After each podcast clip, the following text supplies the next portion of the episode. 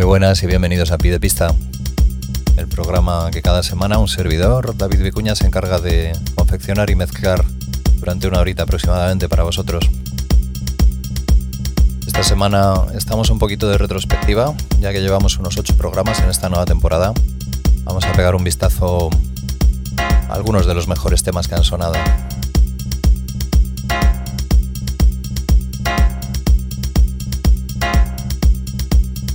Ya que estamos de retrospectiva, pues arrancamos con el, el tema que puso en primera línea internacional el productor Fango el verano pasado, este Benacaba.